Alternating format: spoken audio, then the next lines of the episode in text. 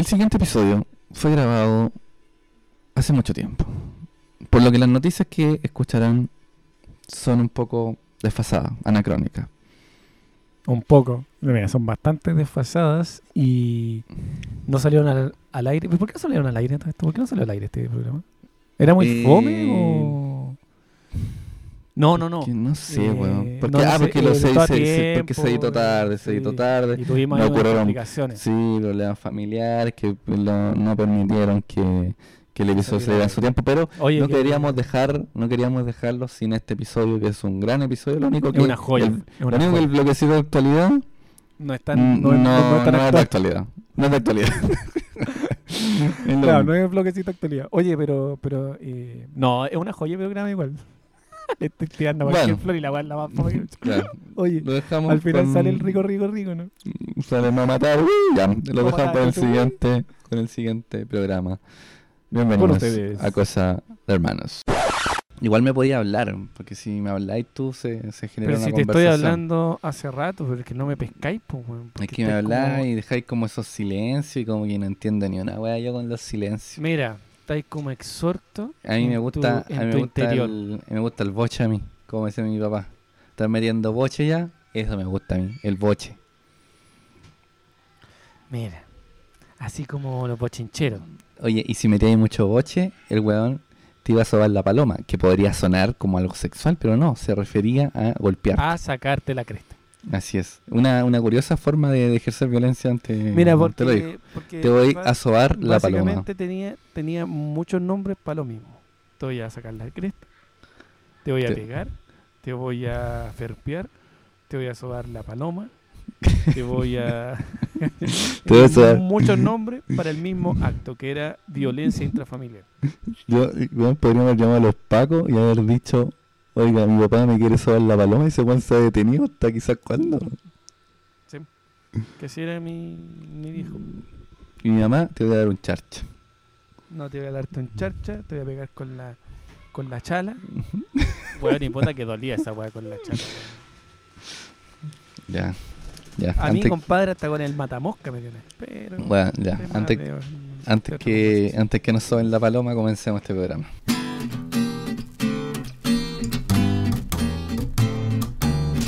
He's a man that smokes that jive. That jive will take you for a dive.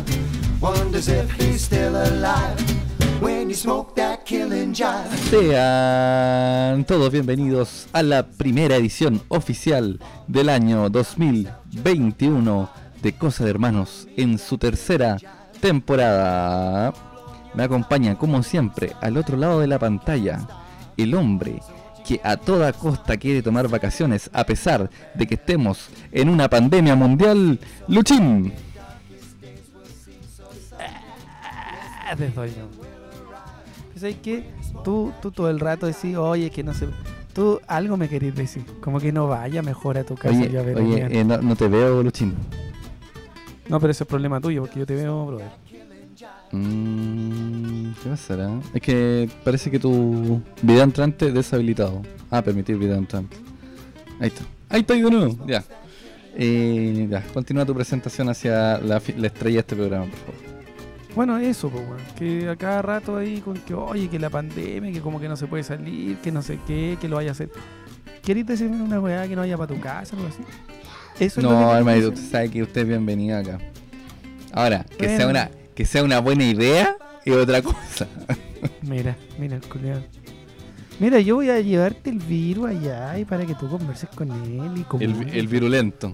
el virulento. El virulento. Ya. Y al otro lado de la pantalla, el hombre que vive en Viña y no quiere prestar la casa, Feñita. Muchas gracias, hermano, por, por, por tan, tan hermosa presentación. Sí, Ca- pero- ca- Cada vez le ponéis más creatividad, eso, eso me gusta. Yo me esfuerzo en tus No. presentaciones, weón. Trato de, de hacer algo nuevo, distinto. Y bueno, y tú salís con esto. Oye, Es que- es primera que- es que- edición oficial del Re maricón. 2021, porque la, la anterior fue nuestro programa aniversario ahí, donde entregamos los premios a cada uno de los, Los awards. los awards de Cosas. Hermanos. Ahí está disponible en su plataforma favorita Spotify. Recuerden, que eh, ahí están todos nuestros capítulos, desde el 1 hasta este que ya es nuestro capítulo número 39. Harto. ¿Cuándo vamos? Mira, el pasado me dijiste que era 39. A ver, te confirmo el tiro. Tienes toda la razón, este es el capítulo número 40. 40. Oye, y aquí, y aquí una fanfarria porque llegamos al capítulo Oye, 40 nosotros, 40, weón. 40, la edad de Cristo si no hubiera muerto a los 33, y hubiera llegado a los Sí. 40. La eh, edad de Bruce Lee, si no le hubiese dado la, el problema al cerebro. La edad de Kurt. Cobain, si no eh, se hubiera todo lo que es copeteado en... en- Básicamente, si no se puede sabes. una escopeta en su cabeza. Hablando de cabeza, en, también en- en todo lo que es el Nevermind.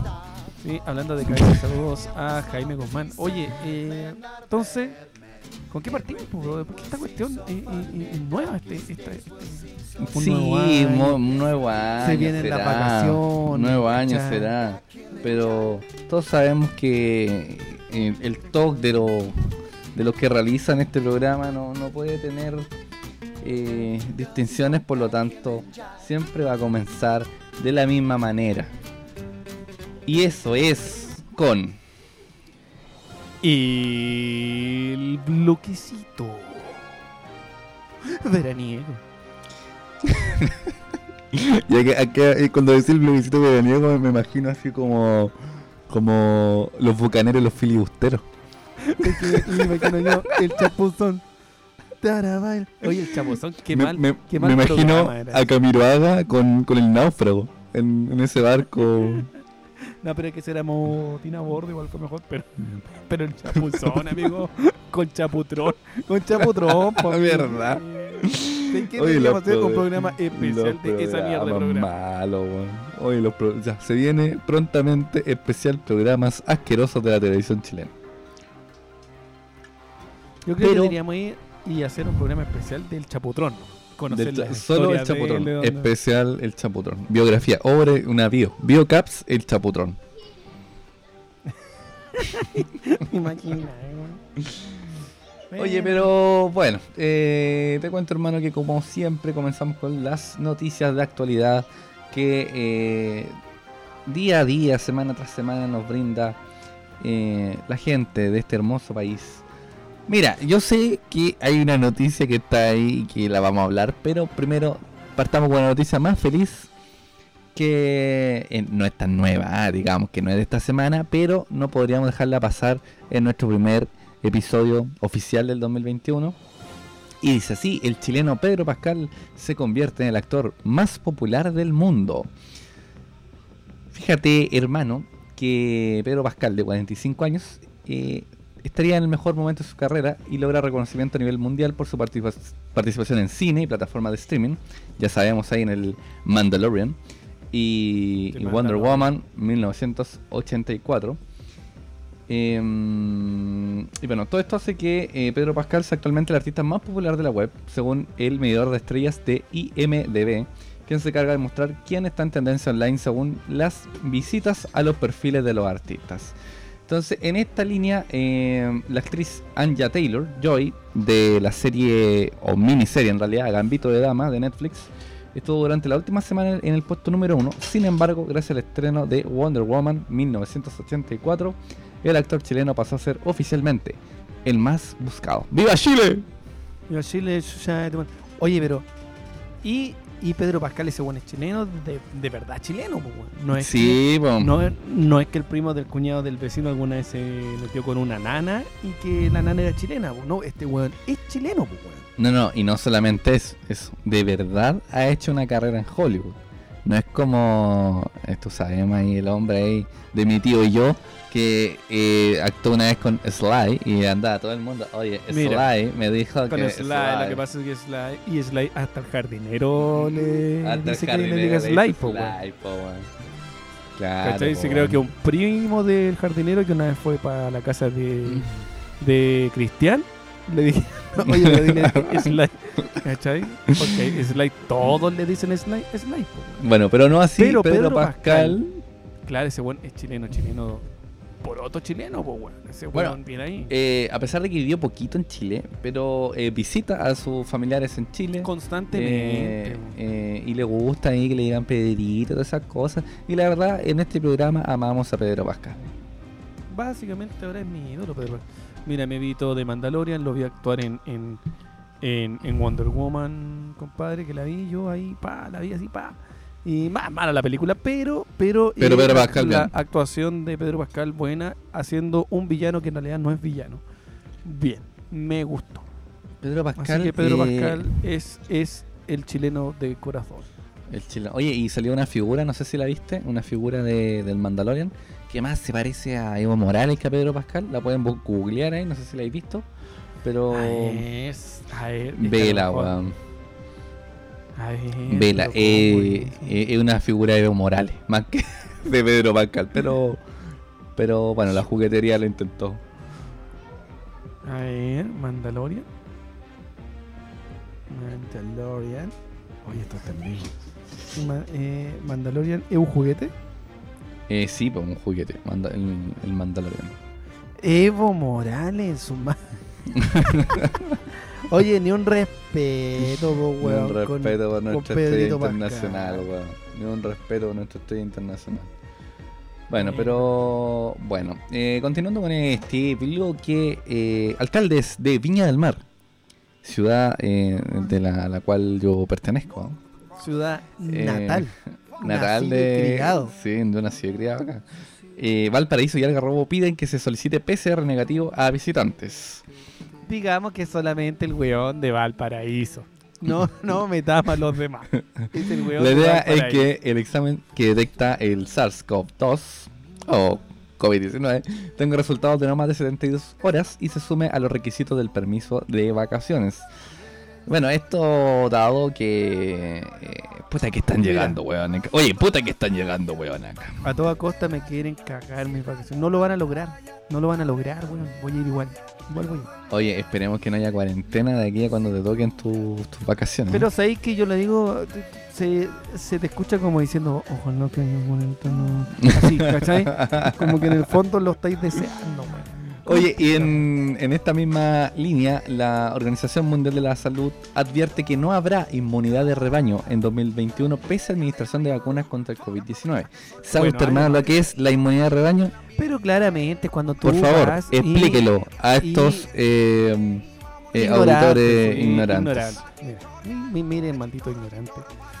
Eh, la inmunidad de rebaño es cuando tú inmunolizas, inmu- Inmuno-. Inmunolízate. No, Claro, weón. Eh, el- eso weón, el, el, el, el uno. El uno, el- Claro. que aparece, tú- aparece el chamito y te inmunoliza. Exacto, cuando tú básicamente tienes un rebaño y le aplicas inmunización y por eh, eh, contagio, digamos, por, por básicamente empezáis a transmitir esto de eh, ¿sabes que no tengo idea? Voy a explicarlo. Ya, mira, lo que pasa es que eh, la inmunidad de rebaño se refiere a que tú tienes que eh, administrarle la vacuna a cierta cantidad de la población que creo, creo, si es que no recuerdo bien las últimas cifras, era un 70% de la población que tú necesitabas como tener inmune para que eh, ya se frenaran lo- los contagios, porque tienes un... Y eso por eso se llama inmunidad de rebaño, porque no, no, no es necesario que tengas el 100% vacunado, sino que ya con un porcentaje eh, alto permite que el, el virus se, se paralice. Exacto.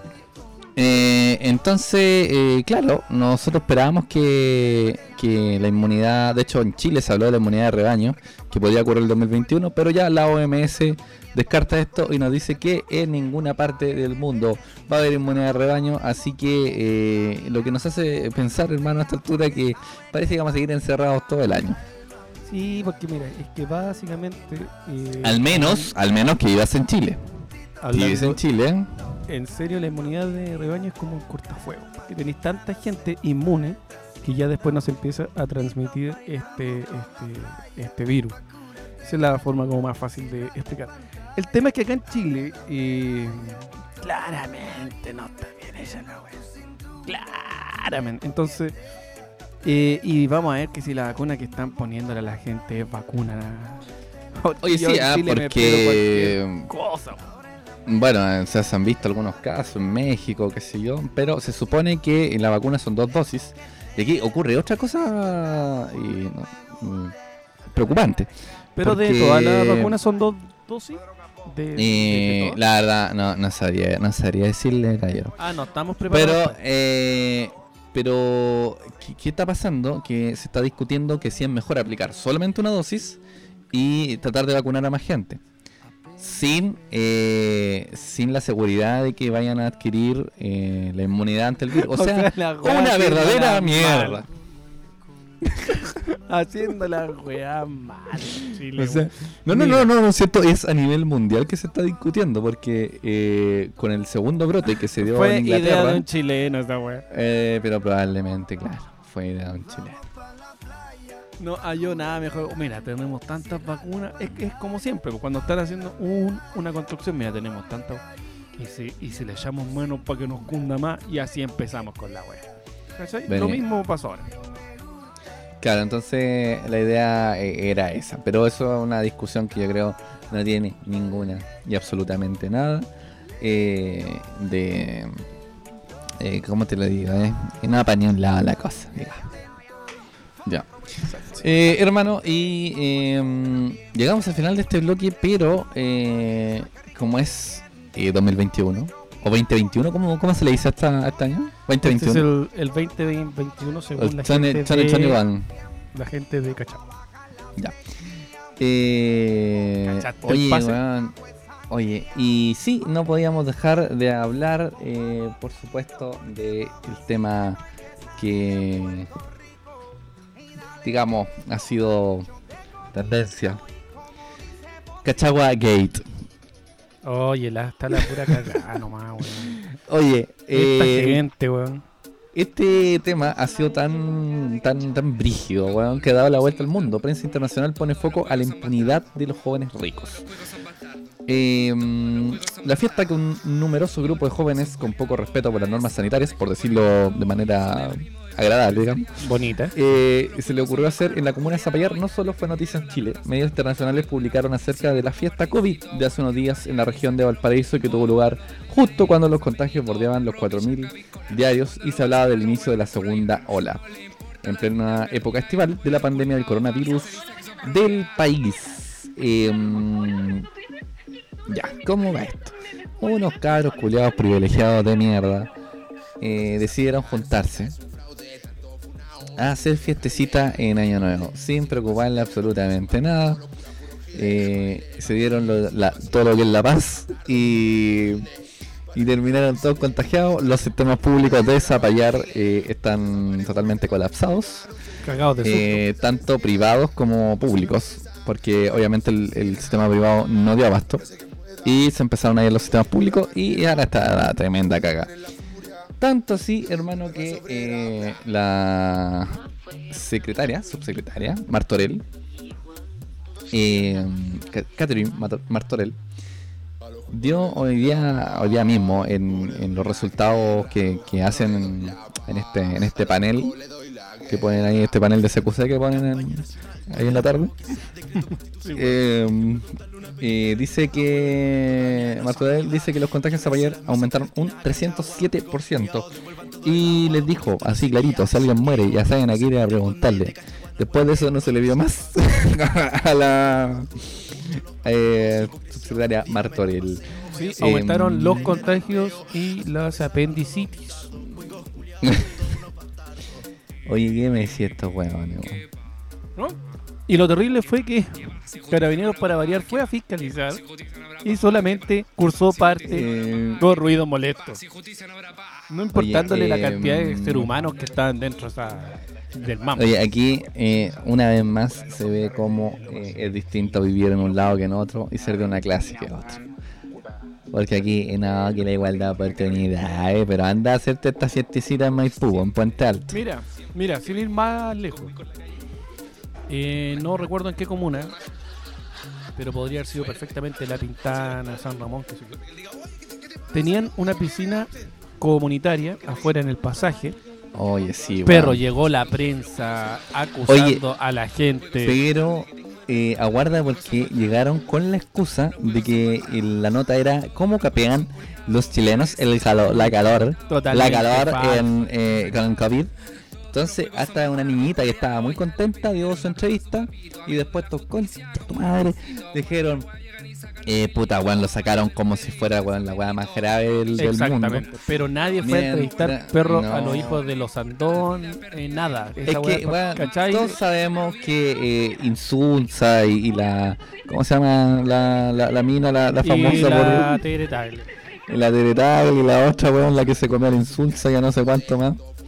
Eh, y probablemente sus papás son muy poderosos y si estos weones se quedan sin auspicios y se empiezan a hablar de ellos. Pero como aquí no nos auspicia nadie, les podemos decir, oye que son conches su madre, que le importa una raja, weón. Un rábano, Eh, gente, weón. Weón, ¿cómo se nota estos weones? Eh, no, cero, cero empatía por lo que está ocurriendo. Weones que perfectamente podrían quedarse en sus casas, weón, de 5000 metros cuadrados, weón, con sus piscinas. No, la weá Eh, es ir a mandar la su mambo, ir, llamar a los del Everett, a la María Pía, a todos ellos, todos ellos. Bueno, y dejar todo lo que se llama la cagada. Importándole un rábano, compadre, nada. Oye, y bueno, ¿y qué tan arribista tiene que ser este país, weón? Para que los colegios tengan nombre de cerro, weón. El Everett, el Huelén, la punta del pico, ¿qué más, weón? El nido de águilas, para que la chica la weá se hace arriba la madre, weón. La verdad es decirte, sí, nosotros estamos aquí, acá arriba, y ustedes están aquí abajo, imbéciles. Tal cual, rotos. Y ustedes dirán, oye, pero que resentido estos dos hueones, pues sí. Bastante, mira, bastante resentido. Si no tuvimos la misma oportunidad. Tengo tanta pena. Porque, perro, yo tenía, yo, yo tuve compañeros cuicos, weón, y los bien desagradables. No, no, y probablemente... Pero no cuando estaba en el No, no, no, pero espérate, lo más probable es que los, tus compañeros cuicos ni siquiera sean de, de este nivel de cuiquerío, po, weón. No, pues claramente no. Claramente O sea, no era un Pablo Insonsa, weón. Pablo la Teretal. La weón.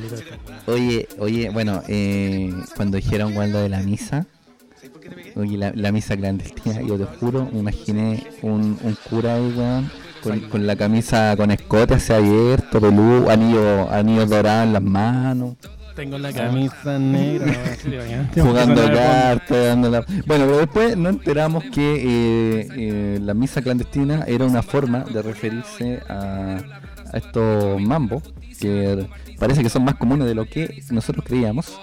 Y darse la paz básicamente es a- agarrarse a quien eh, se te pare por encima. O sea, básicamente a tus primos. Eso es. Eh, claro. Prácticamente incesto, se le llama la paz.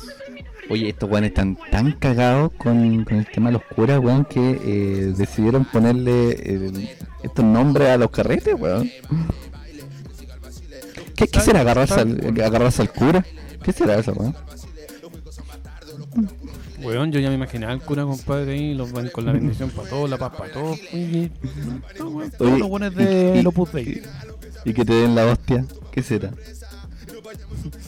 Ven que te voy a darte el cuerpo de Cristo. Pegarle su oración al flaco Inri. ¿Qué será eso? No, ordinaria. Pero no pueden ser tan. Pero en fin, básicamente son Ah. igual que los flights, no le importan los demás, se salvan entre ellos y todo eso.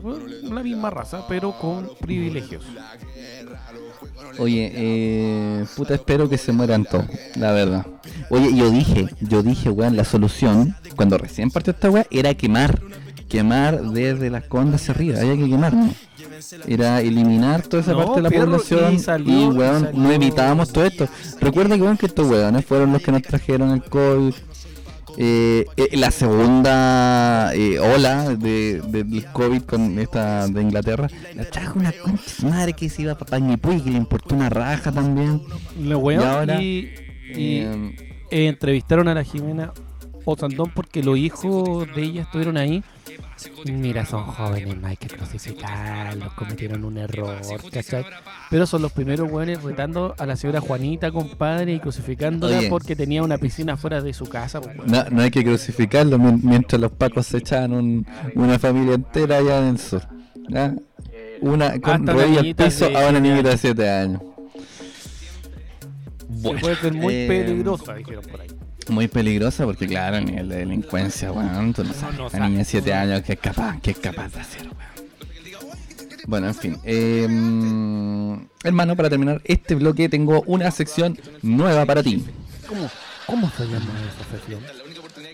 Porque eh, no nos bastaba con el bloquecito de actualidad y eh, nos dimos cuenta que hay muchas noticias que, que están circulando por el mundo y que no caían dentro del bloquecito de actualidad, que tratamos de hacerlo un poquito más serio. Así que esto también es serio, ¿ah? Esta es la nueva sección. Se te aplanó la Tierra.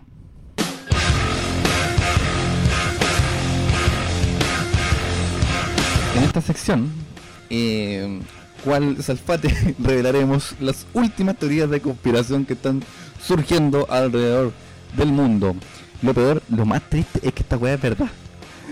Eh, Son noticias y son reales. Exactamente. En esta sección, se te aplanó la Tierra.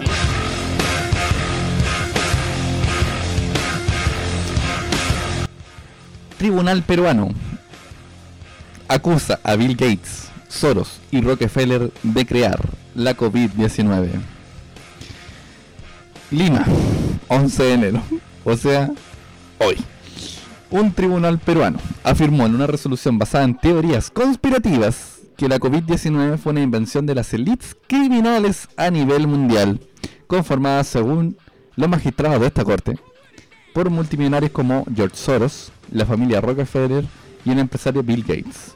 Como justificación a la demora para emitir un fallo, la Sala Penal de Apelaciones de Chincha y Pisco, es que con esos nombres tampoco eh, podemos esperar más, asegura que la Claro. pandemia tuvo un carácter imprevisible, salvo para sus creadores, que lo manejaron y siguen direccionando con un secretismo a ultranza dentro de sus entornos y corporaciones mundiales malulos.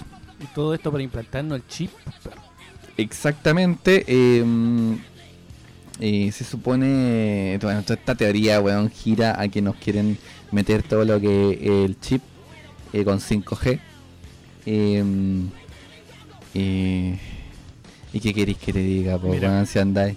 Oye, oye, si andáis con tu celular para todos lados, con la ubicación prendida, mandando fotos de lo que te estáis comiendo, weón, y de quién te está comiendo y toda la weá, y...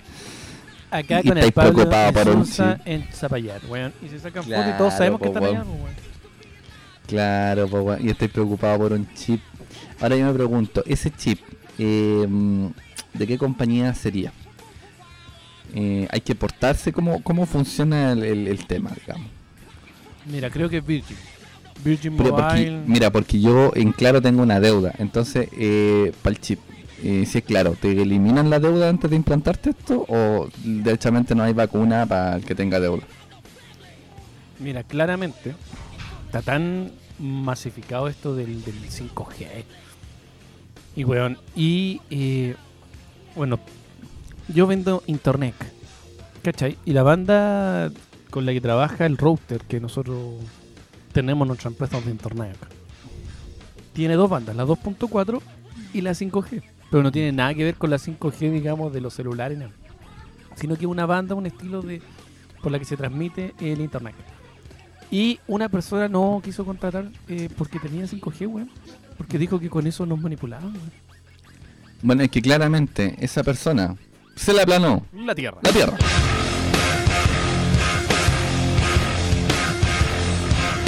Bueno, eh, así termina este bloque, hermano, y ya volvemos en Cosa De de Hermanos. ¿Sabe qué, qué ejemplo le voy a dar? A dar un ejemplo de lo que vimos hoy día a propósito de Zapallar. Zapallar aumentó sus casos a propósito de esta fiesta clandestina en un 307%. Si alguien se muere, ya saben a quién irle a preguntar. Regresamos a Cosa de Hermanos. Hermano, toma mi mano y hagamos un pacto, pacto, pacto, pacto, pacto. Oye, hermano mío, Ujú, ujú, ujú. Eh, vamos a aprovechar esta oportunidad, el primer capítulo del año, para retomar un capítulo que hicimos por ahí por el 10 de agosto, hace harto rato, y nos quedó pendiente la segunda parte. Y quizás tenga una tercera, no sabemos. Pero mm, este programa, eh, si usted quiere escuchar la primera parte, que va ligada, porque recuerde que este es el multiverso de Cosas Hermanas, y lo hemos dicho muchas veces, el SDHU. Eh, usted tiene que estar atento aquí, porque aquí eh, eh, hay no saltos, lo- tempo- no lo hay he saltos escuchado, temporales. Voy a parar acá y volver. ir a escucharlo. y Capítulo número 26 de la intertemporada, el capítulo número 13, Experimentando en Cosas de Hermanos. Y aquí comienza Experimentando en Cosas de Hermanos, parte 2. Dos, dos, dos. ¿De qué se trata esta dinámica para el que no escuchó la anterior y no pretende escucharla? Eh, bien flojo de parte de usted. ¿ah? Eh, le recomiendo escucharla porque estuvo bien interesante. Al igual que lo que vamos a hablar hoy día, que son eh, experimentos controversiales, experimentos eh, famosos a través de la historia, eh, y que vamos a ir develando y discutiendo durante este capítulo. En principio deberían ser tres de que investigó mi hermano y tres que investigué yo, porque esta weá no es nada lote, esta weá son, investigaciones profundas, nos leemos papers y, y toda esa weá. Y después lo experimentamos. Si nosotros andamos con weá aquí. Es más, yo weón, Claro. traje los experimentos brígidos y los tuve que experimentar, weón. Dejé Mm. la media callada, la media cagada allá en Cachagua. Oye, eh, así que, eh, ¿quién parte? Yo creo que deberíamos tirarnos el cachivo. Ahí te va. Cachipo. Los dos sacamos tijeras, no, no se puede. Pero puedes levantar tu cagada de mano hasta la cámara porque no vi qué mierda hiciste. pues. Así es. Ya. Ca. Cachipo. Gané, partís tú. Ganaste. ok. Terrible. Bueno, eh, bueno y, y- y parto yo porque este weón se está todo lo que es zampando un, un- un rol en este momento.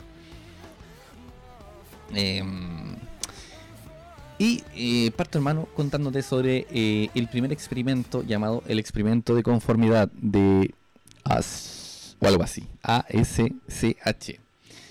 Eh, ¿Qué es esto? Es una famosa serie de experimentos de psicología social que nos habla sobre la presión de grupo. Bueno, antes, antes de, contarte como tal el experimento, te cuento los antecedentes previos. Eh, dado que este no es el primer, eh, eh, digamos, científico en investigar la conformidad social dentro de un grupo, hubo otros como Sheriff, que 20 años antes estudió utilizando estímulos ambiguos, formó un grupo de tres personas en habitación oscura con un solo punto de luz proyectado en una pared. Este punto parecía moverse debido a los movimientos del cuerpo, pero al no tener puntos de referencia se crea la ilusión de que el punto se desplaza por sí solo. Estos tres participantes debían dar una estimación de cuánto se mueve el punto. Al final en realidad no se movía, sino que eh, era una percepción. Entonces, em, ¿de qué trata este experimento? Ach, que piensa que el fenómeno, fenómeno de la conformidad también ocurre ante estímulos físicos objetivos y que Sheriff no aborda estos estímulos porque el de sus experimentos es ambiguo. Entonces, en base a esto diseñó su propia investigación. Eh, primer experimento. En el experimento original, eh, el científico forma un grupo compuesto por un estudiante y varios colaboradores del investigador que se hacen pasar por sujetos de estudio. Entonces, ¿en qué consistía esto? En que el investigador presenta una hoja en la que hay y impresas tres barras horizontales de diferentes tamaños. ¿Lo tienes? ¿Lo tienen en la imagen? Tres barras, eh, barras horizontales de distintos tamaños. Mira, incluso si, si, si Ash es como la Asociación Chilena de Seguridad, pero con ese. Ese.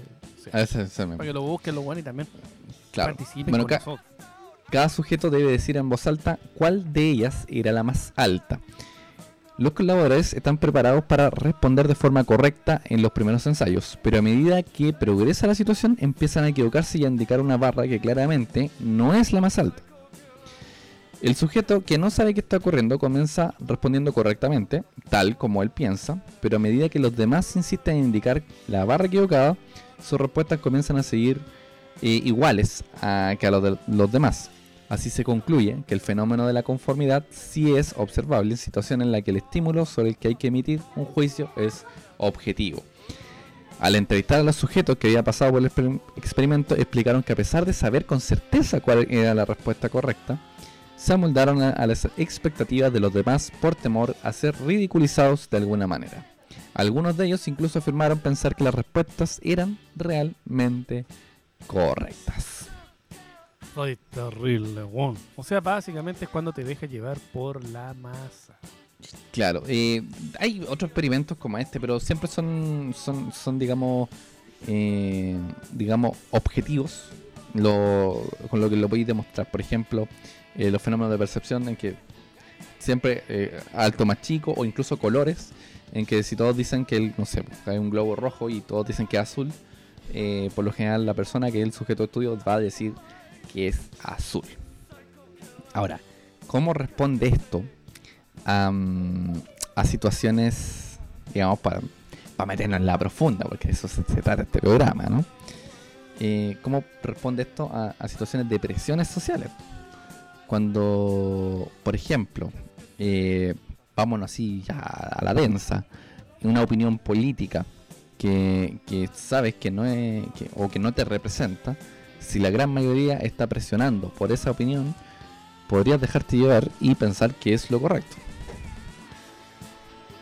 Básicamente aquí a las masas como no. Como los hueones. ¿Cuántos hueones siguiendo las masas en este momento? Tal cual. ¿Cachai? O sea, bueno, tú, uno lo ve en la vida diaria, incluso hay varios experimentos al respecto de esto de dejarse llevar por los demás, ¿no? Es como cuando tu papá te decía, o sea, si todos tus amigos van a tirarte un puente, vos también, a huevo, ¿no? Eh, probablemente sí, te tirarías del puente. Bueno, ese fue eh, el primer experimento de esta jornada. Fue cortito porque ya después vienen unos más, más, más extensos. Así que eh, te recomiendo también partir por el, parte por el corto. Partir Sí, por mira, el chico. mira, no, mira, partir por yo el de- chico. De hecho, vo- voy a partir con un experimento que se llama El experimento Philadelphia. ¿Cómo? Tiene que ver con la creación del queso que usted come y no. Mm, El experimento Filadelfia. Es que se te entendió como la reverenda. Ya voy, voy, no. El experimento Philadelphia. ¿Cómo se Ok. Lee? Ya, fantástico. No, hay un poquito mejor Entonces, que como el hoyo. ¿De qué trata este experimento que en realidad ¿De qué trata? ¿Eh? De un... Esto fue por ahí por 1943 aproximadamente. Donde eh, se hablaba que el USS Eldridge, que es un destructor escolta de la Armada Americana, habría sido invisibilizado ¿cachai? electrónicamente contra los dispositivos enemigos. ¿Cachai? O sea, ¿qué buscaban con este supuesto experimento? Eh, que no lo pudieran detectar con los radares. ¿Cachai? Pero, eh, Esto es un experimento militar, digamos. claro, un experimento mi- militar, pero eh, salió mal y fue teletransportado 600 kilómetros hasta el puerto de Norfolk, estado de Virginia, de ida y de vuelta. Ahora, ¿cuál es la gracia de este experimento? Que no existió. Que es, es un cuento, es mentira, es una noticia falsa, ¿cachai? Ya. que se dio por un tipo que eh, buscaba una noticia básicamente y inventó todo esto del, del, del supuesto experimento Philadelphia. ¿Cachai? Pero en realidad es, es una mentira. Es una que- fake news. Claro, ¿cachai? No, y súper bien elaborado por un tipo que se llama Carl Allen, ¿cachai? Que era, eh, mira, te voy a leer un poquito lo que dice acá. Dice, en 1955 Morris Ketchum Jessup, un vendedor estadounidense de automóviles que afirmaba que era astrónomo graduado de una universidad estadounidense, publicó The Case for the UFO, el caso de los ovnis, en el que analizaba los medios de propulsión que podría utilizar eh, un platillo volador. ¿Cachai? Y entonces eh, recibió una carta de un tal Carlos Miguel Allende, probablemente chileno. Allende. En ella, Allende informaba a Morris Jessup del experimento Filadelfia. ¿Cachai? Y este weón lo tomó como real, pa, y empezó como a masificarlo. A divulgarlo. Claro, pero no fue tal. No fue tal. Nunca existió y fue un cuento de un tarado. Así que ese es mi primer experimento. Que en realidad no es, ningún experimento. No es ningún experimento, pero venía muy acorde a lo que tú decías que se dejaban llevar por las masas y fue tal, fue tal la masificación de este cuento y se hizo hasta una película sobre el experimento Filadelfia, ¿cachai? Y muchas personas que tú hoy por hoy puedes preguntarle que sepan algo sobre el experimento te van a decir que es real. Incluso te van a Claro. contar cosas sobre este experimento, pero no, no, no es tal. Oye, No, eh, lo, que, no- lo- lo que no ocurre por ahí con el efecto Mandela, que en otra oportunidad hablaremos sobre eso. ¿Cachai? Así que ese es mi primer experimento que no fue tal, sino que una fake fucking news. Con, el efecto Mandela, ¿no? Sí, pero después lo conversamos, pues, pero cuando Ya, cortemos todos los fuera- micrófonos fuera y aire. dejemos a estos ignorantes en su ignorancia. Eh, bueno, vamos con el siguiente experimento. Eh, esto también dentro de, del parámetro militar, pero este sí eh, ocurrió, es real. Y estoy hablando del experimento del Escuadrón 731. ¿De, de, de qué se trata este, este cuadrón, manito? Ya, voy para allá. La gente que es sensible, digamos, de, de cuerpa, eh, ¿De es la el momento de, cuerpa? de- de poner mute, mute a, este- a este- a esta parte. En 1932, eh, un teniente general llamado Shiro Ishii fue puesto al mando del Laboratorio de Investigación del Ejército sobre Prevención Epidémica. Él y sus hombres construyeron el campo de prisioneros Songma, cuyo edificio principal fue conocido a nivel local como la Fortaleza Songma. Esto en el ejército imperial japonés. Una prisión experimental ubicada en la población de Beinihu, a 100 kilómetros al sur de Harbin. Yo no sé si estoy pronunciando bien los nombres ni las ciudades, pero eh, no importa. ¿ya? Eh. Lo importante es el experimento. Las vías eh, ferroviarias manchúes fueron colocadas para el transporte de material y equipamiento y se organizó el Grupo Secreto de Investigación Unidad Togo para la coordinación de estudios químicos y biológicos. Una fuga de reos en 1934 y una explosión en 1935, presunto ataque, se cree, obligaron a Ichi a suspender las operaciones de la fortaleza Songma. Posteriormente, Ichi se trasla- trasladó a Pingfang, aproximadamente a 24 kilómetros al sur de Harbin, para instalar un complejo nuevo de mayores dimensiones. Más tarde, esta unidad fue incorporada al ejército, eh, como el Departamento de Prevención Epidémica, pero fue dividida simultáneamente en la unidad Ichi y la unidad Wakamatsu, con un comando central en una ciudad japonesa que no sé cómo chucha nombrar.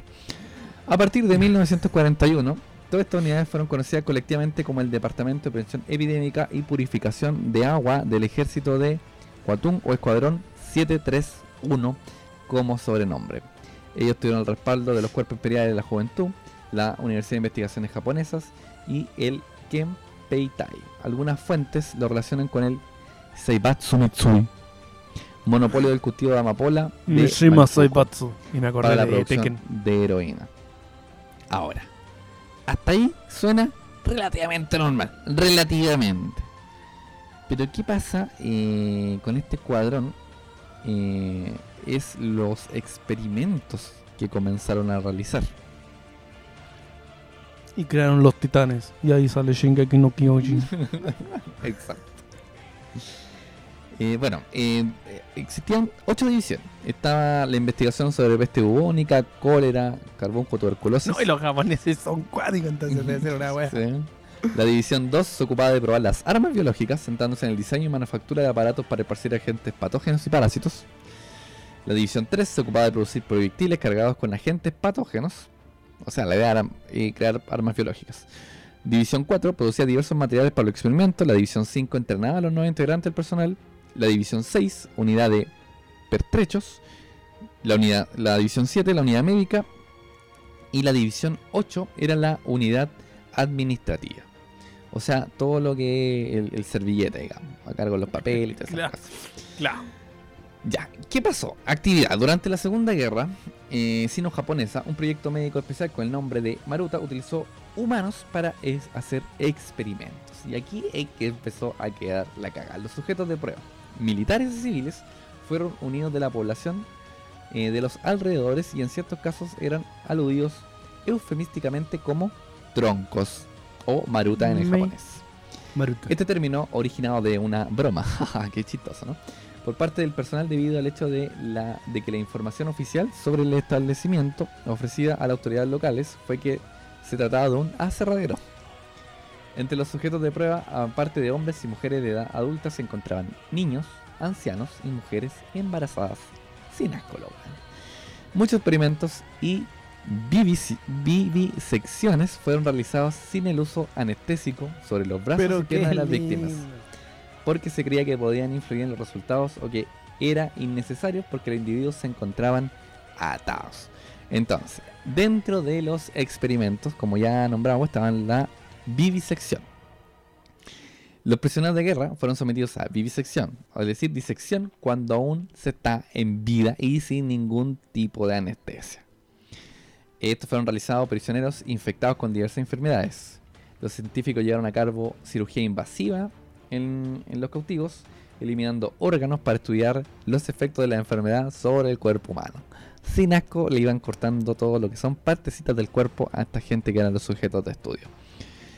Em, y esto incluía Bonito, bonito. mujeres embarazadas y algunas veces embarazadas por los mismos doctores, en donde los fetos eran extraídos.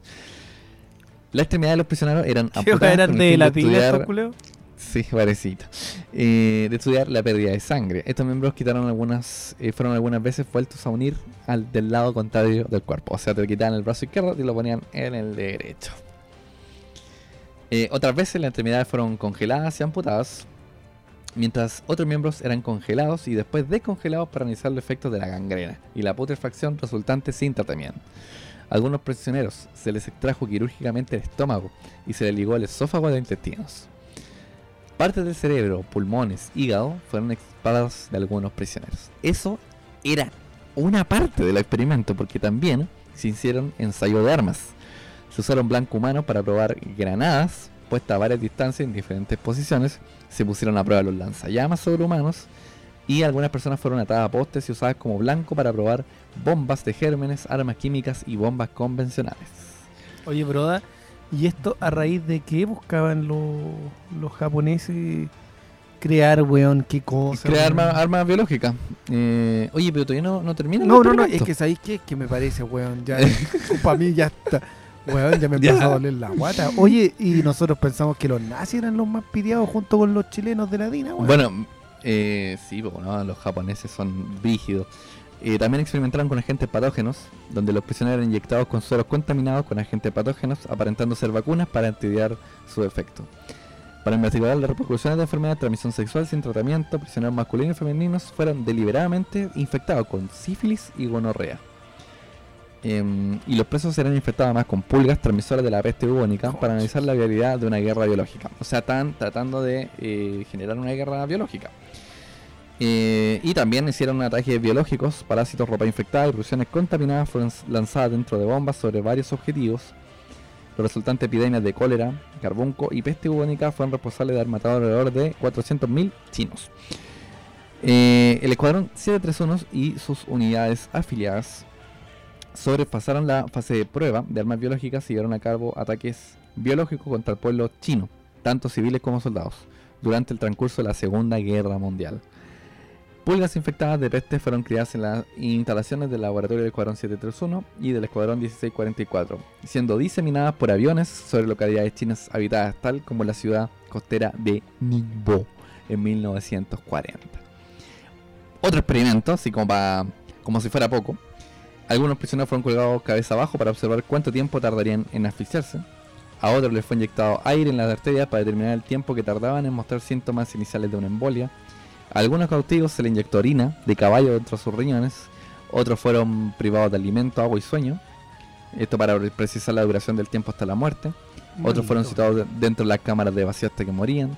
Otros tantos fueron expertos de temperaturas extremas, desarrollando congelamiento. Eh, algunos experimentos fueron realizados para definir la relación entre la temperatura, quemadura y supervivencia humana. Unos cuantos fueron puestos dentro de centrifugadoras, haciéndoles girar hasta morir. Sangre animal fue inyectada en otros. Algunos eh, cautivos fueron irradiados con dosis letales de rayos X. En cámaras de gases fueron probadas varias armas químicas, usando siempre personas. Además fueron inyectadas burbujas de aire en el flujo sanguíneo en otros prisioneros para eh, simular una apoplejia. También se inyectó agua de mar en otros cautivos. Eh, y a la madre con bebés le metían en un tanque que llenaban de agua y observaban el comportamiento de la madre, que al principio sostenía al bebé a lo más alto, pero luego terminaba pasándolo para no ahogarse ella misma. Qué bonito. Bueno, como resultado, eh, te comentaba la guerra biológica, eh, que fueron eh, utilizados en la Segunda Guerra Mundial dentro de todas estas cosas. Así que, ¿qué me decía, hermano? Eh, bueno, bonito. la, la disolución recién de este, mm, de este escuadrón fue al finalizar la Segunda Guerra Mundial. Oye, no, bonito. Bonito. Bonito. Harto. Weón, súper brígido, weón. Muy, muy, muy, muy brígido. Así que, um, nada, al nivel de Chicatelo. Sí, al, nivel de- al nivel del chequetere puesta. Al nivel de. Pucha, ¿qué tiene? Tun, tun. Y ahora, mira, ahora vamos a escuchar una parte de la canción Chequetere solamente para bajar un poquito el ánimo. Y dice así. Súper brígido, weón. Súper brígido. Bueno. Oye, ¿Qué otro experimento nos traes, hermano mío? mira, hablando de la Segunda Guerra Mundial, ya que tú dijiste que esto la última vez fue en la Segunda Guerra Mundial, justamente voy a hablar de un experimento, un proyecto que se llevó a cabo eh, justamente ahí cuando estábamos en plenos conflictos, digamos, bélicos, Primera, Segunda Guerra Mundial. Y todo parte con una carta que envía eh, Albert Einstein y Leo Szilard. Se le envían a, a nada más ni nada menos que al presidente de Estados Unidos, Franklin D. Roosevelt. ¿Cachai? Y le envían esta carta diciendo que dos eh, eh, científicos alemanes habían eh, descubierto, porque no creado, sino que descubierto, la fisión del uranio. ¿Cachai? Este era Otto Hahn y Fritz Strassmann. Aquí nos faltó Mario para darnos la, Mm, la pronunciación claro. exacta, ¿cachai? Eh, y crearon la fisión nuclear. Entonces, ¿qué dijeron estos estos estos científicos como Einstein y Szilard? Básicamente eh, le pidieron por favor que se pusieron a hacer ellos huevas porque iba a quedar la buena acá. ¿Cachai? Entonces, y esto dio paso a lo que se conoce como el proyecto Manhattan. ¿Cuál es el proyecto? Amigo. ¿Cuál es el proyecto Manhattan? Se preguntarán ustedes, ignorantes en su casa escuchando. O sea, de hecho eso mismo me estaba preguntando yo, que me va a silenciar porque acá está produciéndose un ruido digno del proyecto Manhattan. Manhattan. Dale nomás. Vale. Entonces, esto, ¿cachai? Eh, Estados Unidos empieza a experimentar sobre la fisión nuclear. ¿Cachai? Y, y para qué? Para crear, obviamente, eh, medicina. No, esta weá fue para crear armas. Para mandarse la gracia de la bomba atómica. ¿Cachai? ¿Estados Unidos? Estados Unidos.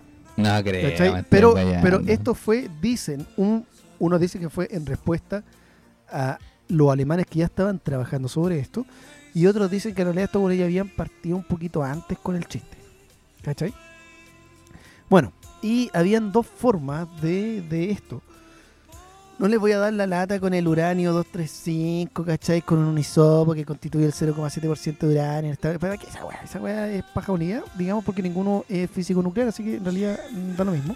Pero se utilizó tanto el uranio 235 como el 238, ¿cachai? Eh, que lo separaban. Habían dos dos dos formas. Una era de fisión nuclear, eh, de separar los átomos, y el otro era de la implosión, digamos.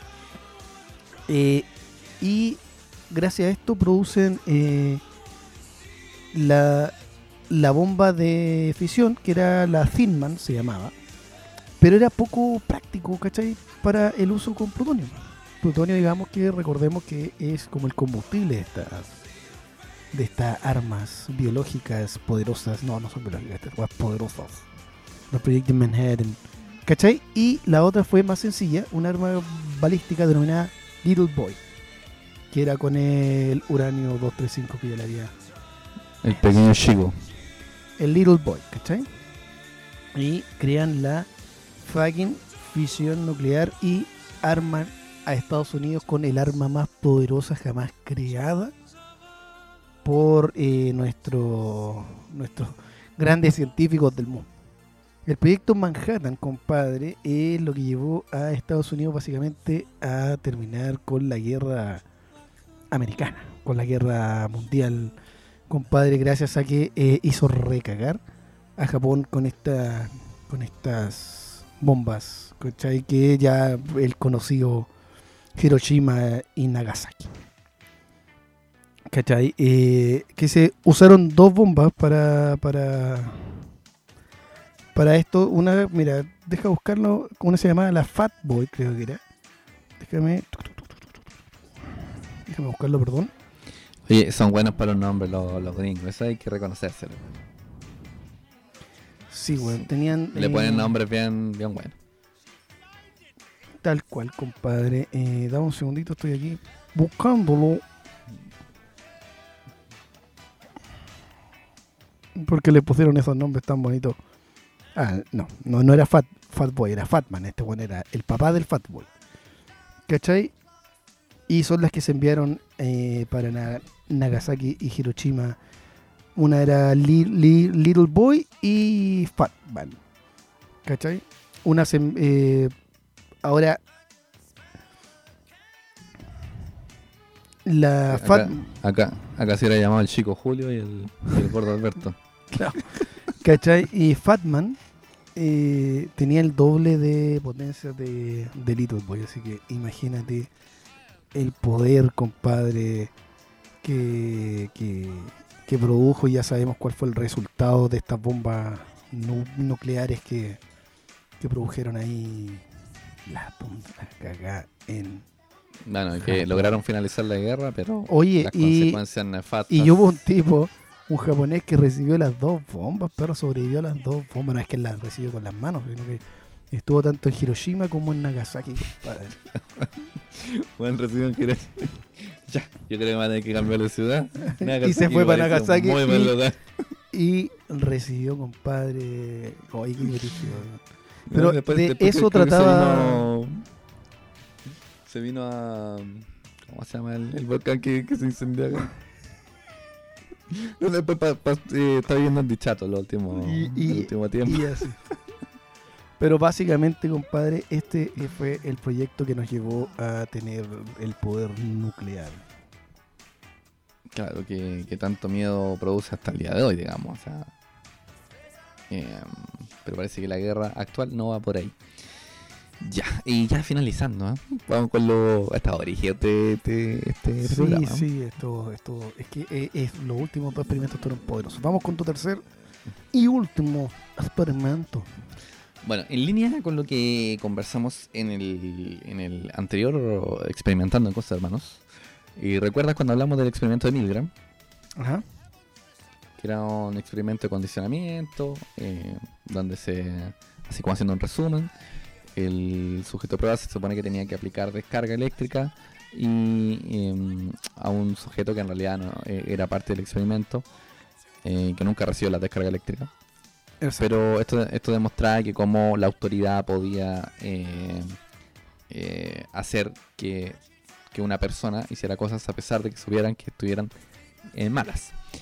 Eh, bueno, este experimento, el experimento de Milgram, sirvió una década más tarde eh, como inspiración para el profesor Philip Zimbardo, eh, que quiso llevar el experimento de Milgram un paso más allá y analizar cuán delgada de- eh, es la línea que separa el bien del mal. Zimbardo se preguntó si una persona, comillas, buena, podría cambiar su forma de ser según el entorno en el que estuviese. Entonces, eh, sacó un aviso ofreciendo 15 dólares diarios eh, a los voluntarios que estuviesen dispuestos a pasar dos semanas en una prisión falsa. 15 dólares diarios vendría siendo algo así como 80 lucas actuales, digamos. O sea, era bastante... mm, em, em, llamativo, digamos, para quien recibía y tentador para quien veía este anuncio. El experimento fue financiado por eh, el gobierno de Estados Unidos. La idea de estos 15 di- dólares eran para que las personas estuviesen eh, dispuestas a pasar dos semanas en una prisión falsa. Así que los que ya conocen este experimento, que es un experimento bastante famoso, eh, estoy hablando del experimento de la cárcel de Stanford. Cuéntame. Como ya le- Ya com- como ya le comentaba, el experimento fue financiado por el gobierno de Estados Unidos, que quería entender el origen de los conflictos en su sistema penitenciario. Entonces, ¿qué hizo Simbardo? Seleccionó a 24 estudiantes, la mayoría blancos y de clase media. Ahí hay un problema. Buenos blancos, supremacistas. Ya vimos lo que ocasionaron en Estados Unidos. Y los dividió en dos grupos, asignándole aleatoriamente, o sea, digamos que no buscaron ningún perfil en particular, sino que cualquier persona, le, asignaron un rol. Uno podía ser guardián de la cárcel o prisionero, o sea, o gendarme o preso. Eh, y luego los dejó regresar a las casas. El experimento comenzó de forma brutal.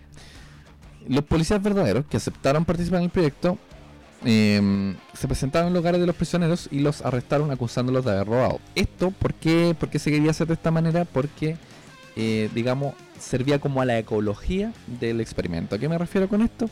A que el experimento fuera lo más real posible. O sea, lo más eh, de acuerdo a, lo- a cómo sería eh, la situación real de un, de un preso. Por lo tanto, tenía que partir con em, por, por ser ap- apresado y fueron eh, apresados por policías verdaderos.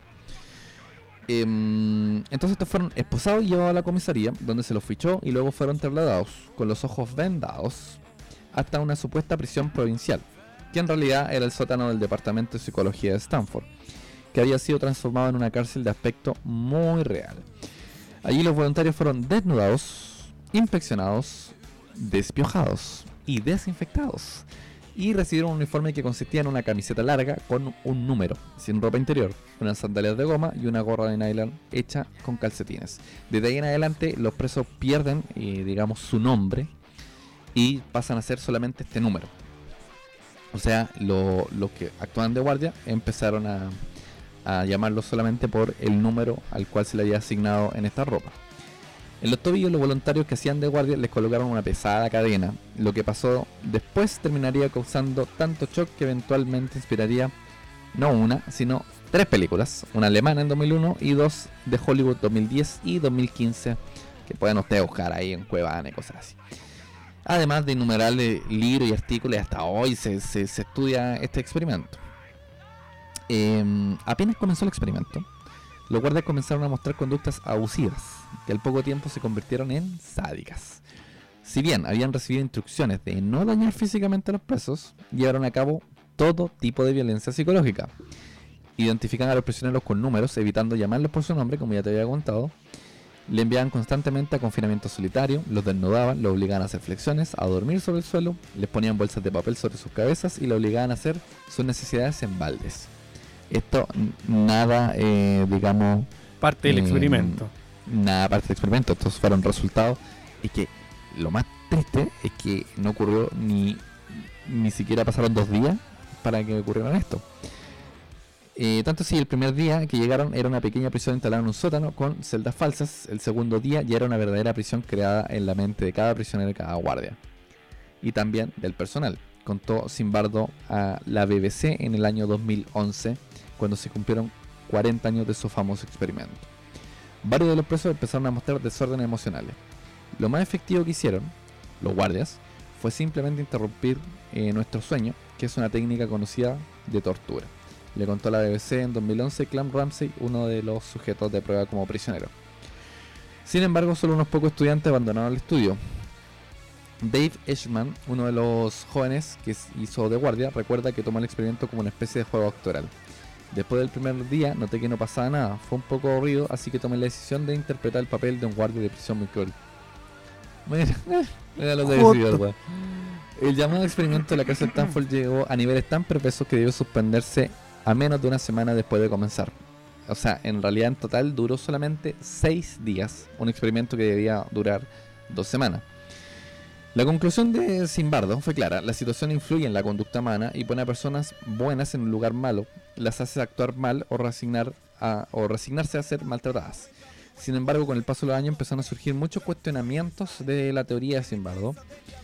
Em, el principal cuestionamiento tuvo que ver con el rol que jugó el propio Simbardo, quien durante el experimento actuó como el superintendente de la cárcel y habría aconsejado y alentado la actuación de los guardias. Pero a pesar de la controversia, Simbardo, quien cobró gran notoriedad y hoy se es considerado una eminencia en su campo, sigue manteniendo que su estudio fue un- una adición muy valiosa a la psicología y que sirve para entender fenómenos como el abuso cometido en la cárcel iraquí de Abu Ghraib. Em, el estudio, según Simbardo, nos dice que la naturaleza humana no está totalmente bajo el control de lo que nos gusta pensar como libre albedrío, sino que la mayoría de nosotros podemos ser seducidos para comportarnos de una manera totalmente atípica con respecto a lo que creemos que somos. Brigio. Brigio del experimento, compadre. Hasta te Sí, cagaron. Te olvidé sádico, compadre, de la nada. Sí, po, o sea, y eso te hace pensar nuevamente en, lo- en los pocos culos que, que, claro, se ven bajo un rol eh, y bajo ese rol se comportan como tal. Y pasan cosas como lo de la niña de 7 años. Oye, Pasan eh, cosas como la de Floyd Mayweather. en Alcatraz también no, no, no tenían nombre los, los presos, sino que eran llamados solamente por el número. Y muchos después contaban el efecto psicológico que tenía en ello el ser solamente un número. Brígido. Brígido, brígido. De ahí viene el solo ser un número. ¿Cachai? Súper, súper brígido el tema. Porque pierdes tu, tu identidad, ¿no? Claro, em, y bueno, lo, lo, brígido es que, es que lo- los, los presos asumieron su identidad de preso, a pesar de que no en su vida habían estado presos, digamos, eran, eran jóvenes comunes y corrientes, y de un momento a otro se vuelven eh, eh, prisioneros en un experimento, y no solo no deciden abandonar el experimento, sino que eh, juegan el rol como tal. Son sometidos a hacer lo que ¿Cuánto, nos dice eso de, de las cárceles chilenas? Que, que está el clásico de que son la universidad del delito. Eh, pero, pero claro que sí, po.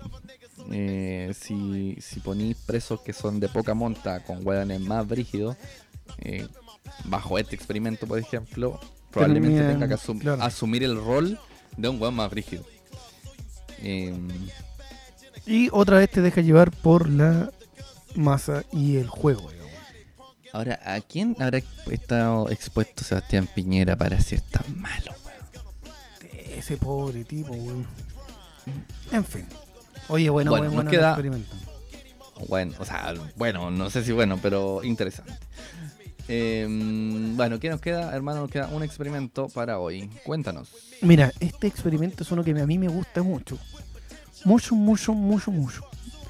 Es el experimento de Young o de la doble rendija. A ver. A ver, entonces yo les voy a explicar a ustedes, malditos ignorantes, de qué trata este, este, este. Esto se, se buscó para eh, ver la, na- la naturaleza de la luz, ¿cachai? Y cómo se comporta a través de, de cuando pasa eh, las partículas a través de rendija. Valga la redundancia, ¿no? Y mira la locura de esto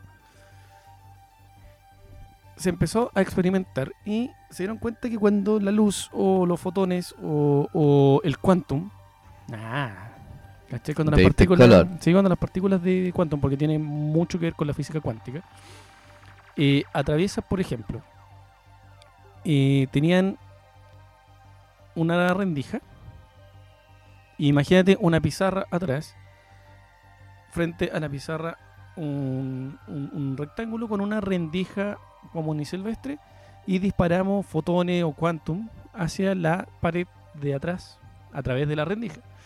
¿Qué pasaba? ¿Qué crees tú que pasa, hermano, por ejemplo? Eh, ¿Qué crees tú? pues, y que, que disparáis fotones. Sí, pues, o sea, ¿y qué crees tú cómo llegan al otro lado? ¿Con la forma de la rendija? Claro, Ah, es como Lo más lógico. lo que uno lo que uno espera, pues claro. Exacto.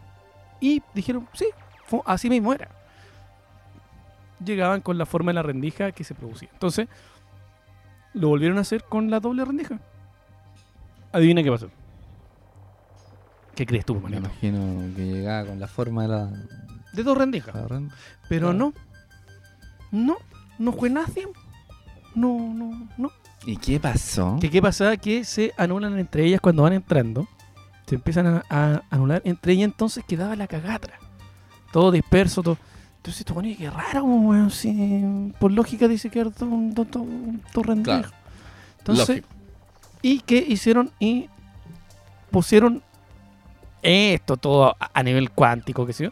Una camarita para callar qué, qué pasaba y por qué pasaba del otro lado para el otro lado.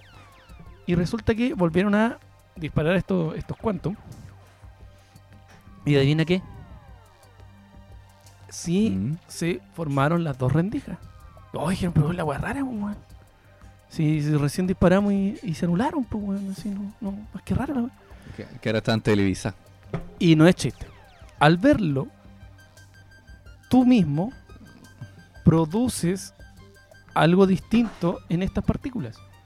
Entonces, prácticamente es influido por cualquier cosa y, y eso hace que eh, se armen las dos rendijas. Lo volvieron a O hacer. sea, Dime. o sea que el, eh, el observador es, eh, es como parte del experimento. al final. Para que, para que tenga el, para que tenga el resultado, el, quien lo observa es influye dentro del experimento. Claro. Y lo volvieron a hacer y se anulaban entre ellas al pasar. Volvían a ver qué pasaba y volvía a ver rendijas. ¿Cachai? Entonces, eh, como tú bien dices, se trata de eso, de lo mucho que tú puedes influir en, en las partículas, como por ejemplo, un dicho muy, muy antiguo de las mamás cuando estaban haciendo la mayonesa. así, No me río, weón, que se me va a cortar la mayonesa, weón. Puede ser. A nivel cuántico, puede pasar. Entonces, La tan mal, cuántica. tan mal no estaban las viejas, ¿cachai?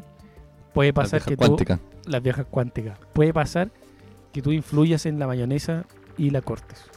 Puede suceder. Así que ahí se las dejo. Culiao. El experimento de Young o el de la doble rendija. Buena, buena, para bueno. terminar, para terminar bien, yo después de todas las otras weas que eran atroces. Sí, es que me está bien, sufriendo, concho. No voy a poder volver a Sí, este creo- programa en tres meses más, weón. Creo que un, un experimentando número 3 vamos a hablar de otro, de otro experimento más feliz. Esta wea más feliz. demasiado, demasiado de, de, de, de lo, de lo peor del ser humano. Sí, excepto el, la...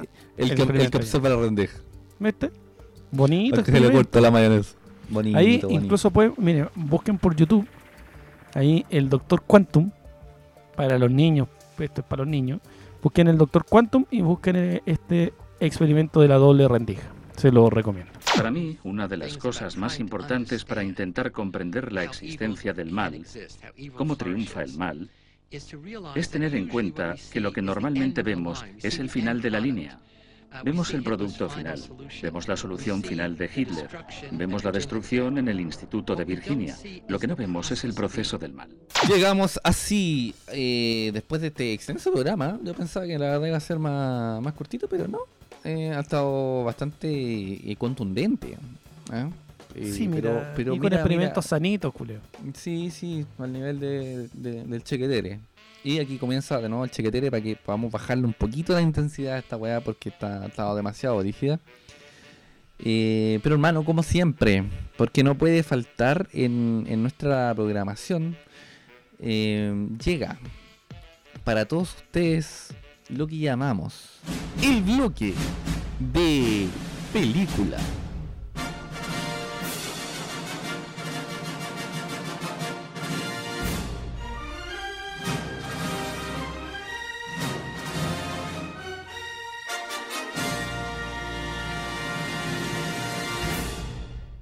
Y en esta oportunidad, hermano, eh, muy a la fuerza metimos, metimos esta película. Mira, Que- tú lo habrás que, hecho. Mira, que, que pareciera que, como que puede ir ligada y sí un poquito, pero eh, bueno, da lo mismo. A nosotros nos gusta y esperemos que a ustedes también. Estamos hablando de la película del año 2009 a cargo del director Zack Snyder. Desde los oscuros Night. eh, con actuaciones como la de eh, Malin Ackerman, Jackie Earle Haley, Patrick Wilson, eh, Jeffrey Dean Morgan, era uno de los principales protagonistas de esta película. Estamos hablando de la que está inspirada en el cómic del mismo nombre, Watchmen. The Watchman. na, na, na. Sí, Los. Vigilantes. Em, película eh, alabada como criticada. Eh, claro, como todo lo que hace Zack Snyder. po. Por Ahora. un lado, muy aclamado. Pero digamos, digamos que está, está criticada por, por los más fanáticos del cómic. Ahora, eh, eh, para mí, que eh, he visto el cómic también, lo, también lo he leído, lo he tenido en mis manos y he podido eh, de- devorarlo. Sí, es distinto. Claramente en una película de... de ¿Cuánto? Poco más de... de Dos horas. hora. Hay una, hay una versión que es más larga. Bueno, en una película de, de, no se puede retratar todo, todo, todo, toda la historia que tiene Watchmen que va, que te va retratando cada uno de los personajes y tiene otros personajes que no, no participan dentro de, de la película. Pero creo que aún así eh, le hace justicia a la historia. Em, Y, y- y la película como película no es mala. y como película funciona. O sea, si tú ves solamente Watchmen, que fue mi caso, yo vi primero Watchmen y años después leí el cómic. Supe que en chucha era Watchmen. Eh, em, como película funciona súper, súper bien. Claro, el cómic. eh, diga- digamos que el cómic revolucionó la industria del cómic, porque hasta ahí eh, teníamos estos superhéroes súper buenos, superhéroes binarios, digamos, que eran, que eran muy buenos, digamos. No, no, no, no tienen esta capacidad como, como el- son las series actuales, digamos, que demuestran lo bueno, lo malo. No, eran buenos nomás allá. Eh, y eh, resulta que Alan Moore llegó a, dar vuelta a esto de, de- del mundo de los superhéroes y, y cambia totalmente el panorama con superhéroes que son, eh, digamos, malulos. Alan Moore, que luego conocidísimo por la broma asesina de, uno de los mejores cómics de Batman. eh, y varias otras cosas más que no, no vamos a nombrar ahora porque no, no es no se trata de Alan Moore, solamente es de la película Watchmen. Eh, y digamos que gracias a Alan Moore tenemos historias como, como ahora la, la, la, la multiconocida The Boys, eh, en gran parte se le debe a Alan Moore. No porque sea el creador, sino que porque gracias a Alan Moore se abrió como este mundo de posibilidades de los superhéroes. Factor. y pero yéndonos directamente a la película, eh, Watchmen eh, trata de la historia de unos superhéroes que ah, han ido como siendo, digamos, alejados por la misma sociedad, eh, dado que ahí está la famosa frase, ¿quién vigila a los vigilantes? Eh, porque claro, eh, cometían cierto eh, hasta crímenes de guerra aparecieron por ahí porque Watchmen menciona a Vietnam. em, mm, la película también, no, creo que en el, cómic mencionan otra guerra, creo que es la segunda, y en la película mencionan a Vietnam. Eh, creo, no, no, no, no recuerdo muy bien. Bueno, pero Sí, esta, sí, sí. esta historia se va desarrollando eh, principalmente en, entre eh, parte con la muerte de- del comediante, interpretado por Jeffrey Dean Morgan, y desde ahí cómo se van, cómo van averiguando que, quién está detrás de esta muerte. Eh, y hasta ahí nomás la podemos dejar porque todo lo demás que ocurre en adelante son, son spoilers de esta fantástica historia eh, que tienen a, lo- a los superhéroes búho nocturno, que bueno, finalmente son como símiles de, de, de superhéroes más conocidos, digamos. Em, Rorschach, eh, Júpiter. Ro- Rorschach por las imágenes, digamos, de su máscara que van cambiando, como el test de Rorschach de los malditos Bueno, psicólogos. eh, Ozymandias, que, que tiene, tiene una importante labor dentro de, de esta película. de la película, claro.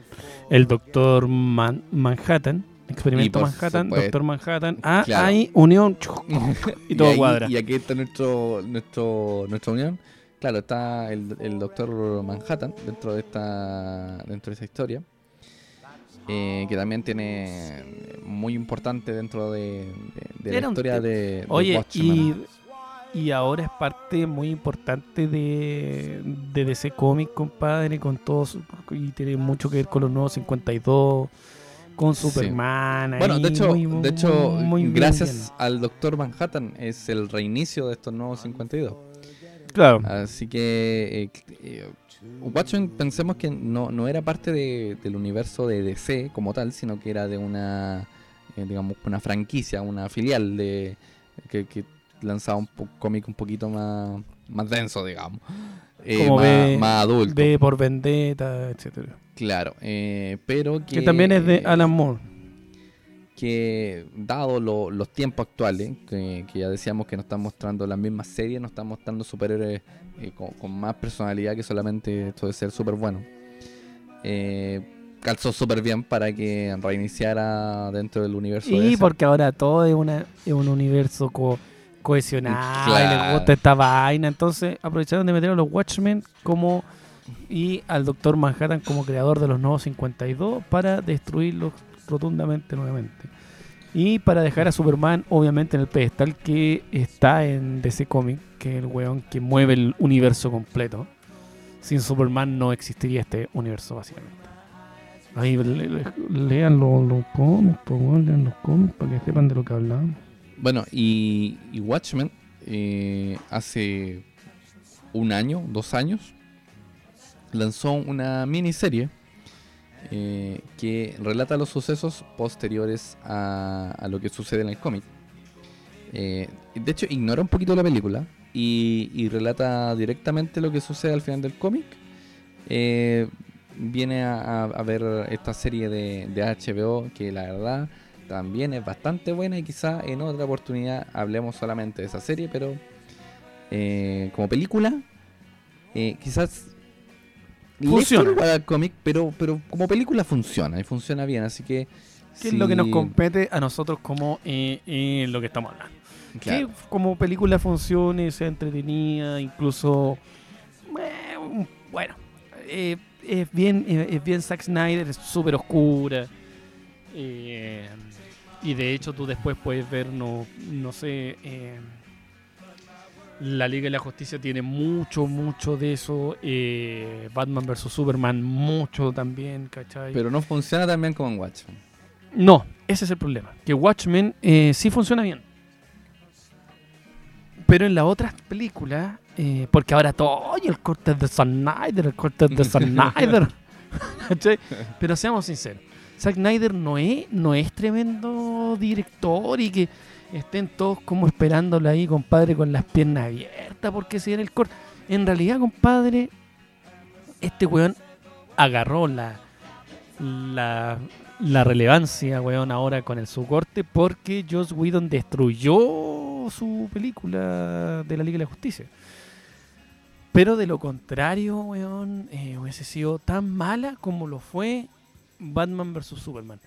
Que si no ves la, la- la versión extensa de, de, de esto, de Batman vs. Superman, en realidad no la entiendes porque está muy, muy mal planteada. Esa es la verdad. Bueno. Está tan acortada igual y este weón la pensó tan larga que, que, que, weón, Bueno, hay cosas que no se entienden, ¿cachai? Veremos si el corte Zack Snyder le hace justicia a, a los superhéroes de DC, que, que la verdad son bastante buenos. O sea, si uno ve la, la, serie o, o las películas animadas de DC, son de verdad brutales, pero pero lamentablemente en el corte de los, del cine no, no han podido ser ajusticiadas como debiesen ser. Incluso, incluso a, a- a- a Richard Donner, el gran, el gran director de Superman, eh, dice que le cargan las películas oscuras de Zack Snyder, weón, ¿cachai? Que, que en realidad el tipo no, no, no entiende por qué tienen que ser así. Hay muchos que han hablado sobre estas películas, ¿cachai? Donde tienen que mostrar tan psicológico a los superhéroes y todo el tema. Eh, pero lo que es Zack Snyder, a mi gusto, en esta, en esta película de Watchmen sí funciona su oscuridad, sí funciona su, Es su- que, es que, es que está su pegado planteamiento pa- psicológico pa- para pa los superhéroes. película. ¿Cachai? Porque Yo- Watchmen requiere de esto. ¿Cachai? Me- Porque los Watchmen son personajes que son mucho más profundos, entre comillas, que un Superman. ¿Cachai? Exacto.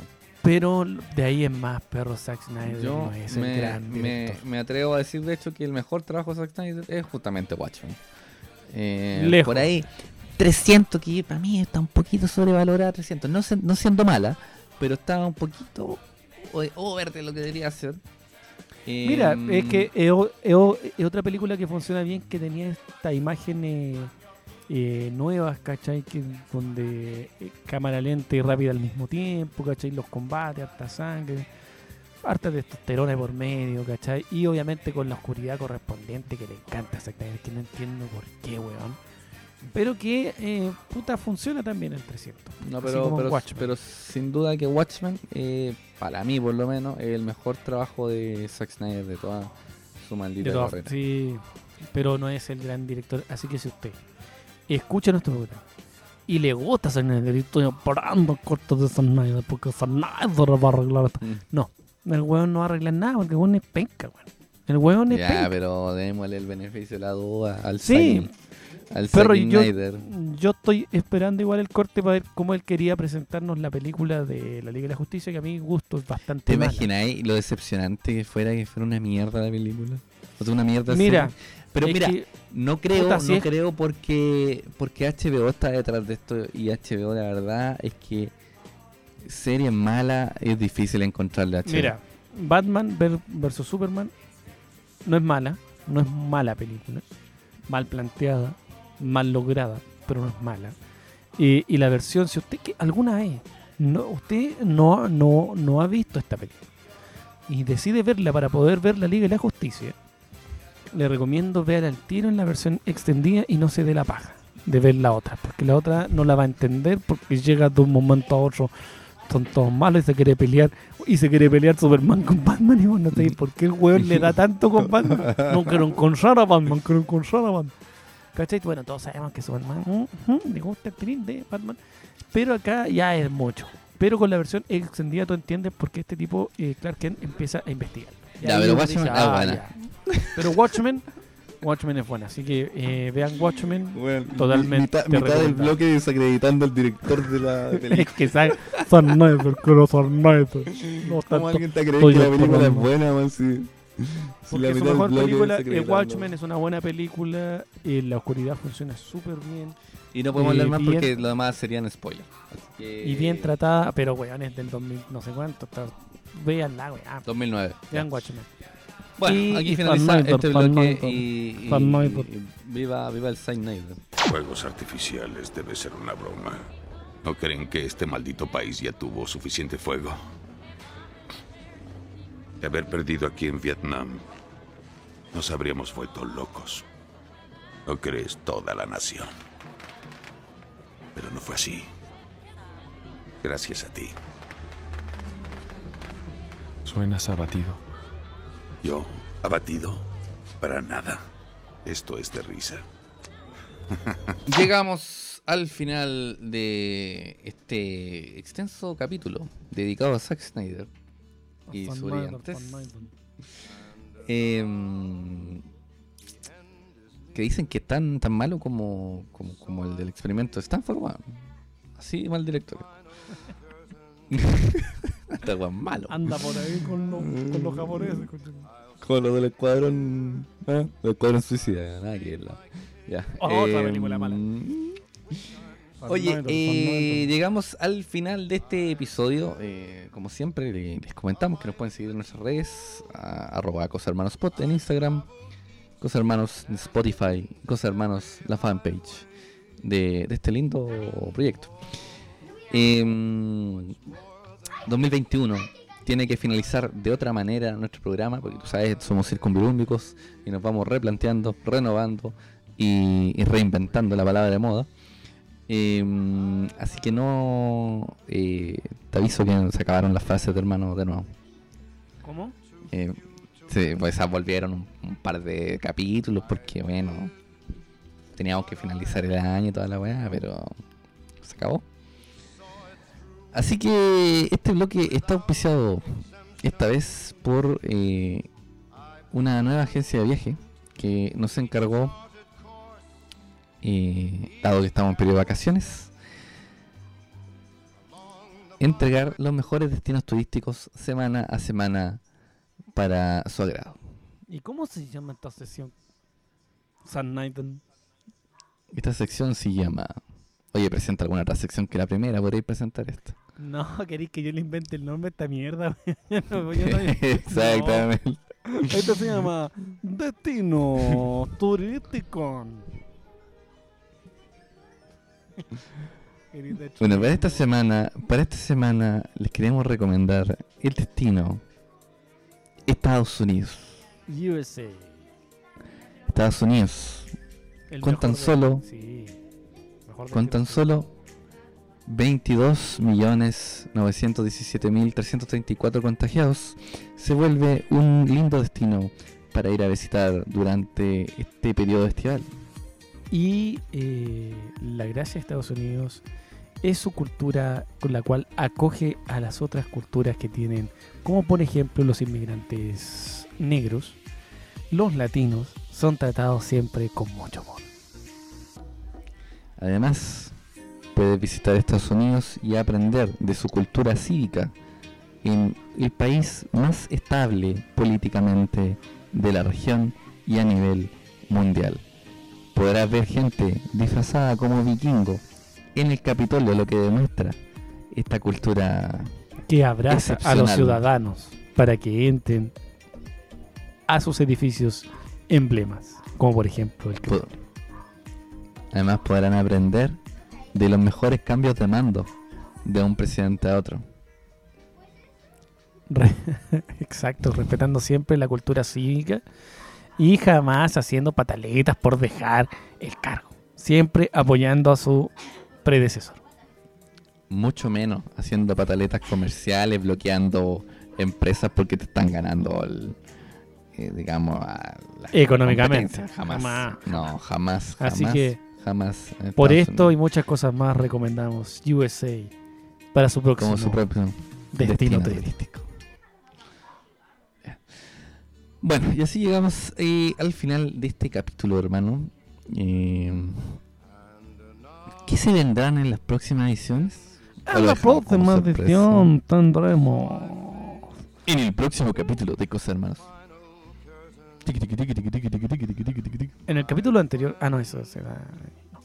Eh, oye, vamos a tener eh, sus vamos a tener transmisión en vivo allá, en vivo en directo desde Viña, porque voy a ir, sí o sí. Eh, vamos a tener Club 80, vamos a tener. Eh, oye, se viene bueno este año, compadre, siempre y cuando Sí. no abandonemos. Exactamente. Así que eh, su labor, recuerde que este, este, este podcast nació para evitar la muerte de, de dos personas, nosotros. Así Sí. que eh, siga salvándonos la vida escuchando eh, cada uno de nuestros programas. Sí, porque estuvimos a punto de corbatearnos porque, porque no estábamos haciendo el programa y nos queríamos matar. Pero ahora, eh, la idea es no es que no nos pase esto y por eso eh, escúchenos, eh, síganos en... ¿Dónde nos puede seguir, bonito? Nos puede seguir en Instagram, arroba Cosas Hermanos, pod, en Facebook, la fanpage de la fanpage. En, en la fanpage con Fan Snyder, con Fan Snyder. Oye, Zack Snyder nos sigue y nos escucha. Mm, eh, puta, no sé si eso sea bueno. Y mm, por eso este episodio fue tan oscuro.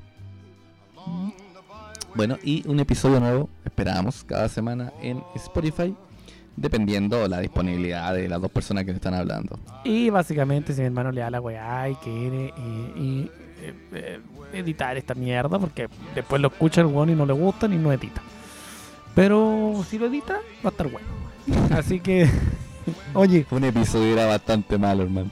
sí, sí. Lo único sí, rescatable fue la, la charla de, del método Stanislavski. Y de hecho, Zack la Snyder también es un defensor de Metal Stanislavski. del método de Stanislavski. Sí, Exactamente. su, Superman quería que Henry Cavill Todo- y lo tiró con el- lo tiró para varias veces de edificio. Pero, bueno, Bueno, dos semanas con la luz apagada los actores. sí, sí. Para la, la acostumbraran oscuridad, la a- la oscuridad. Ya, bueno, aquí finaliza el Cosa de Hermanos y nos vemos en un próximo episodio. Y como siempre, desde aquí le decimos Adiós. Pedacitos. pedacitos de mi, de mi corazón. corazón.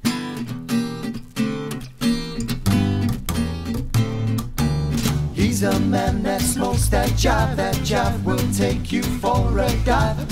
Wonders if he's still alive when you smoke that killing jive.